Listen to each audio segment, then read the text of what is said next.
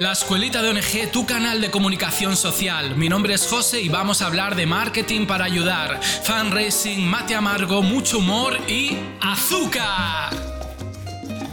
Pero ¿por qué somos así? Hemos perdido una oportunidad de adelantarnos 10 años al futuro.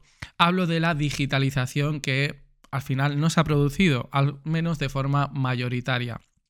Estoy hablando del el único efecto positivo que nos dejó la pandemia, que fue que las entidades sociales tuvieran que acelerar sus procesos de digitalización, de empezar a utilizar programas en línea, de empezar a buscar nuevas soluciones para comunicarse, para trabajar a distancia, en remoto. Y la sorpresa, la gran sorpresa, digamos, que vimos tras los meses que estuvimos recluidos y confinados en casa es que muchas de las organizaciones aumentaron su productividad. Es decir, una vez se acostumbraron a trabajar en línea, una vez superaron los obstáculos iniciales, el proceso de aprendizaje es normal que tienes que, que superar al principio, pues se comprobó que la gente trabajaba mucho mejor, producía más, era más productiva, estaban más contentos, en fin, todo era ventajas. ¿Qué es lo que ha pasado? Que como la transformación digital tiene más que ver con un cambio cultural que con un cambio tecnológico, pues ahora que todo vuelve a la normalidad, pues también vuelven las formas de trabajar que en mi opinión humilde y modesta son obsoletas. y bueno, de eso es lo que vamos a hablar en el episodio de hoy, de la transformación digital que aún no se ha producido en las entidades sociales. Y si quieres saber más de transformación digital, puedes hacer los cursos de digitalización que hay en la escuelita ONG.com, tu plataforma online para entidades sociales, ONGs y fundaciones, donde encontrarás muchos cursos, recursos de formación, plantillas descargables para que mejores tu comunicación, para que mejores tu gestión y para que aumentes tu captación de fondos. La escuelita ONG.com ya sabes que patrocina este espacio, así que si aún no formas parte de esta gran comunidad, ¿a qué esperas? Venga, ves a la escuelita ONG.com y date de alta, porque toda la información de valor que vas a encontrar ahí necesitas integrarla en tu día a día. Ya verás que notarás un antes y un después en el trabajo diario de tu organización. Muy bien, vamos a entender en primer lugar la necesidad de digitalizarse. No es que yo sea pro tecnología, yo en realidad no tengo nada ni a favor ni en contra de la tecnología, simplemente veo las ventajas, los beneficios que comporta una digitalización y hablo con datos objetivos, ¿vale? Mira, la primera ventaja es que aumenta la eh, productividad. ¿Por qué? Porque estar en casa, por supuesto, eh, hablo de una casa estándar con conexión a Internet normal.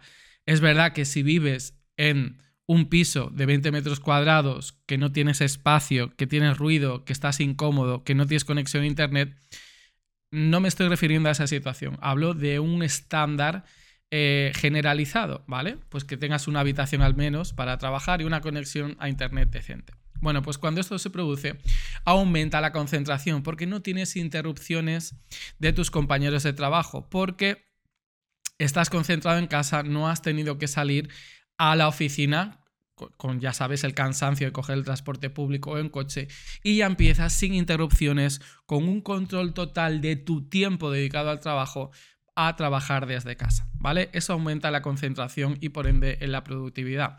Además que ahorras costes, es decir, no tienes que eh, pagar el alquiler de una oficina para trabajar y bueno, el suministro, que es la electricidad, bueno, es eh, asumible, ¿no? Por, eh, o sea, Internet, digamos, no cuesta, no tiene un dinero exorbitado que no pueden pagar las personas. Incluso puedes llegar a hacer convenios entre tu ONG y los empleados y los compañeros de trabajo para que se pague a medias o que lo asuma la ONG. ¿De acuerdo? Este, estos costes si los comparas con los costes de, por ejemplo, gasolina o de transporte público o el coste en tiempo de prepararse la comida para siempre comer fuera de casa vas a ver que no tiene ni punto de comparación. Se ahorra mucho más trabajando desde casa. Aún así, trabajando desde casa sigue siendo competitivo porque tienes que adaptar las, pues, los eh, programas actuales, digamos, que te permite una comunicación en línea, te hace estar enterado del software que mejor funciona para comunicarte con tus eh, compañeros, para entregar el trabajo, para comunicar, en fin, aprovechas las ventajas de, de la tecnología, ¿de acuerdo? Además, lo digital tiene una ventaja en frente a lo físico, que al ser digital todo tiende a, ser barato en el coste, digamos, y a ser escalable. Es decir, van a haber muchos avances tecnológicos que eh, en proporción van a ser muy baratos para todo aquello que supone, para todas las ventajas que supone, ¿vale? Si lo comparas, compara un negocio físico con un negocio digital y sabrás todos los costes que te ahorras si estás en un negocio digital, ¿no? Entonces, para que se produzca un proceso de transformación eh, digital en una entidad social, hacen falta tres pasos muy claramente definidos. El primero es que hay que digitalizar la plantilla de trabajo a nosotros, a las personas, ¿vale? Tenemos que hacer que sus puestos de trabajo, que antes eran físicos en la oficina, ahora se vuelvan digitales para que puedan trabajar remotamente desde casa. El segundo paso es que necesitamos digitalizar los procesos de trabajo. Es decir, todas las funciones que hacíamos en nuestro día a día las tenemos que realizar en remoto sin que los objetivos de la ONG se resientan. Es más, más que resentirse, van a aumentar una mejora, ¿vale? Y lo tercero, que es siempre lo más complicado, es digitalizar la acción social, los programas sociales, las líneas de intervención. Esto es verdad que cuesta más y no todas las entidades lo pueden hacer. Aquellas que se dedican más que son más intervencionistas, digamos, en la realidad cotidiana, lo tienen más difícil que aquellas a lo mejor que se dedican más al asesoramiento, a la información y a la sensibilización, ¿vale? Lo que sí es cierto que independientemente del tipo de organización que tú seas, de tu misión social y de tu causa social, la primera condición para transformar digitalmente una entidad social es un cambio cultural, ¿de acuerdo?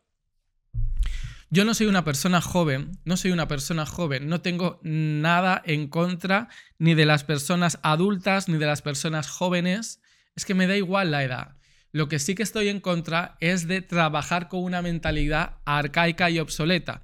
Y suele coincidir que los puestos de poder, no solo en entidades sociales, sino en, en organismos de gobierno, en empresas privadas, están representados por personas de una edad avanzada, por su trayectoria histórica, por su experiencia profesional. Eso lo entiendo perfectamente y ni siquiera lo voy a discutir. Lo que sí que voy a discutir es que por, por, mucha edad que tú tengas, tienes que ver que la sociedad avanza, que se transforma, que evoluciona y tú no puedes seguir implementando las mismas acciones y el mismo modelo de trabajo institucional de hace 40 años. No tiene ningún sentido.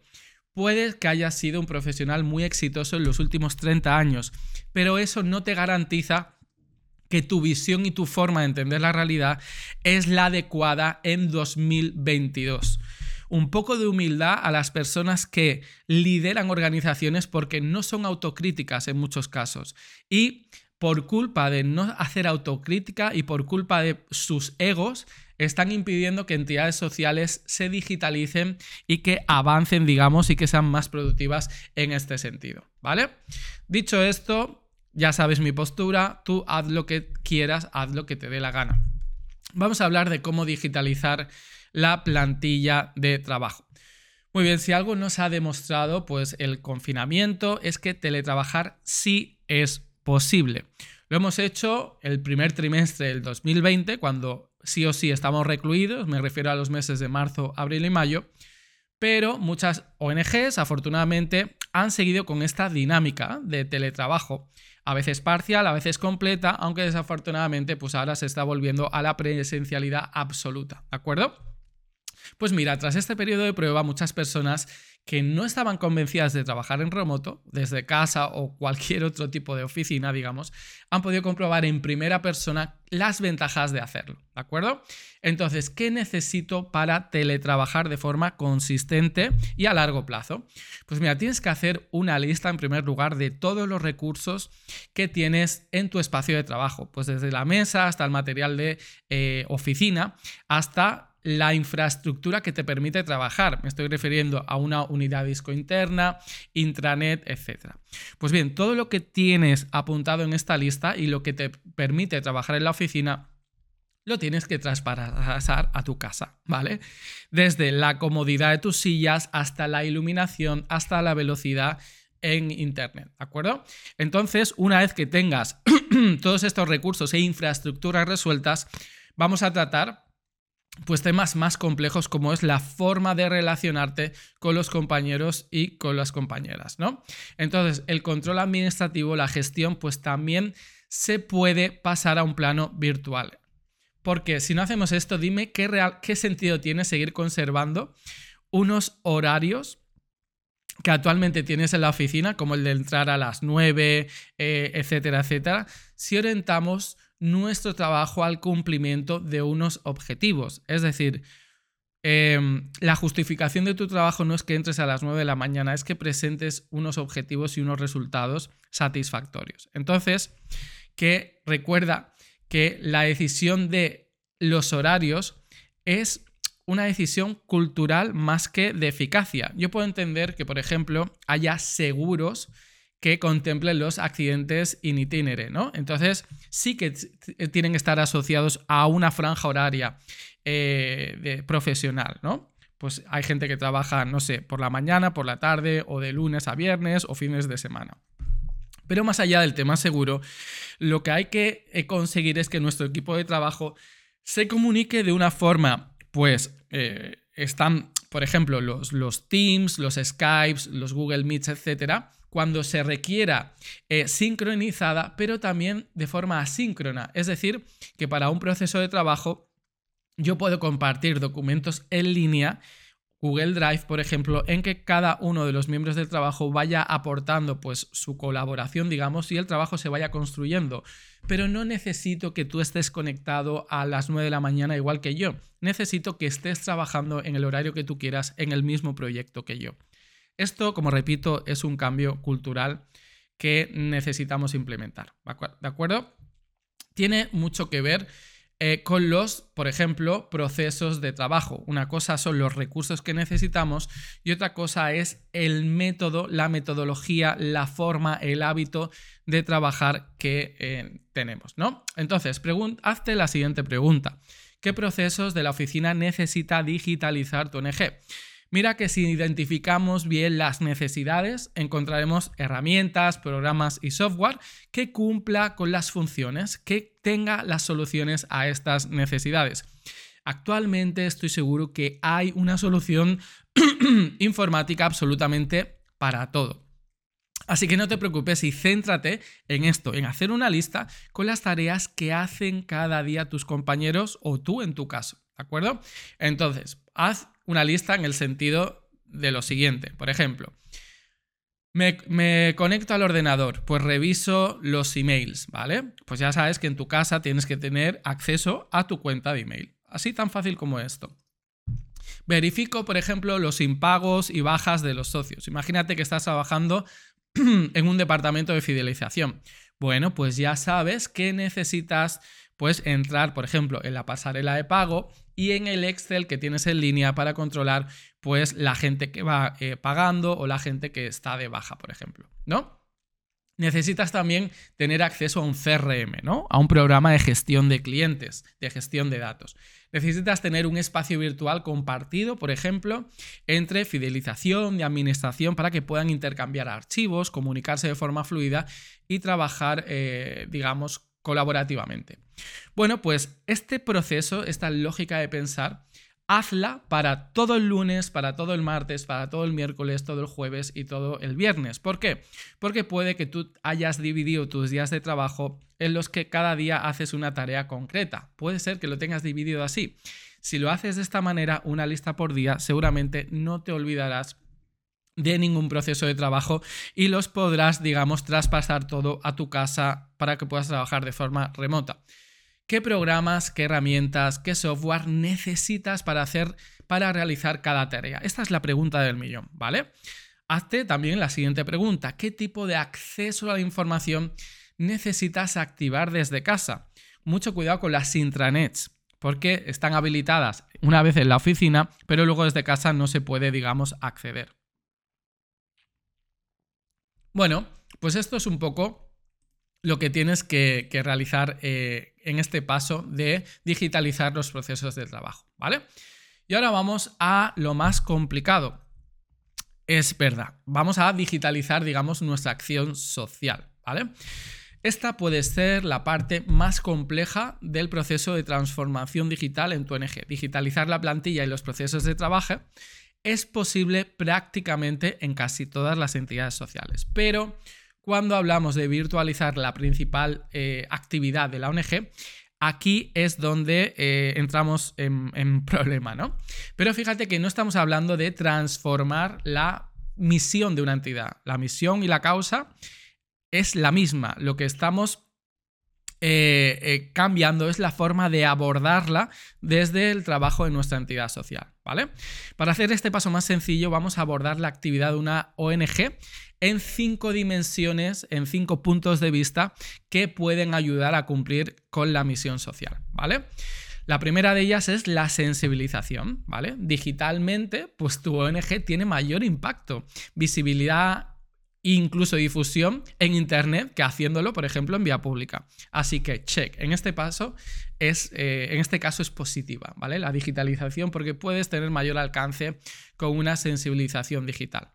A nivel de asesoramiento, también puedes escalar el número de asesorías que puedes hacer digitalmente.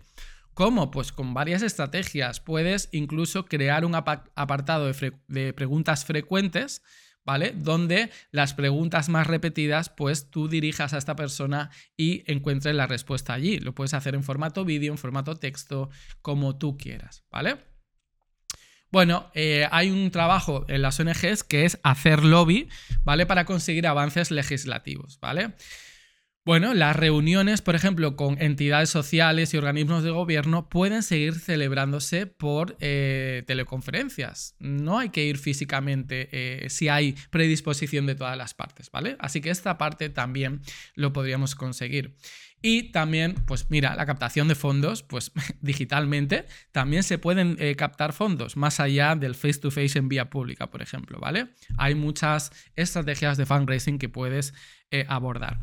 Y la, y la intervención directa, que esto es verdad que es lo más complicado, pues puede ir pivotando en, función de eh, las medidas de prevención, por ejemplo, si vuelve a, pasar una pandemia o esta es la única parte a lo mejor que no puedes digitalizar, pero fíjate que de cinco puntos de vista solo uno no puedes digitalizar y lo podrías eh, seguir manteniendo físico, ¿vale? Por si, por si tú quieras. Entonces, sabiendo esto, lo único que debes tener en cuenta es que la transformación digital se basa en transformar, en digitalizar, en virtualizar a las personas que forman parte de tu organización a los procesos de trabajo y los programas sociales, ¿vale? Entonces, yo lo que haría después de escuchar esta, este espacio, haría, ya sabes que un análisis mío favorito, que es muy básico, es el DAFO o el FODA, llámalo como quieras, en que contemples las debilidades, amenazas, fortalezas y oportunidades de activar un proceso de digitalización, de transformación digital en tu ONG.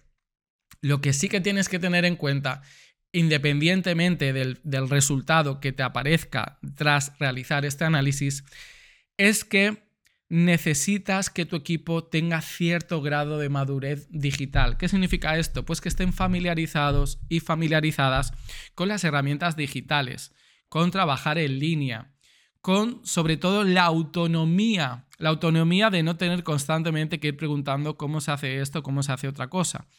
También y esto para mí es clave, por eso siempre digo que lo más importante es la parte cultural y de planificación estratégica, es que tú no vas a poder trabajar desde casa si no sabes lo que se espera de ti. A veces vamos a la oficina y nos dejamos llevar pues por el ambiente o por lo que haya a trabajar ese día. Esa oficina para mí es un auténtico desastre. Las personas tienen que saber, independientemente si trabajan solas en casa o si trabajan en oficinas rodeadas de gente, qué es lo que tienen que hacer desde que empieza su hora de trabajo hasta que finaliza.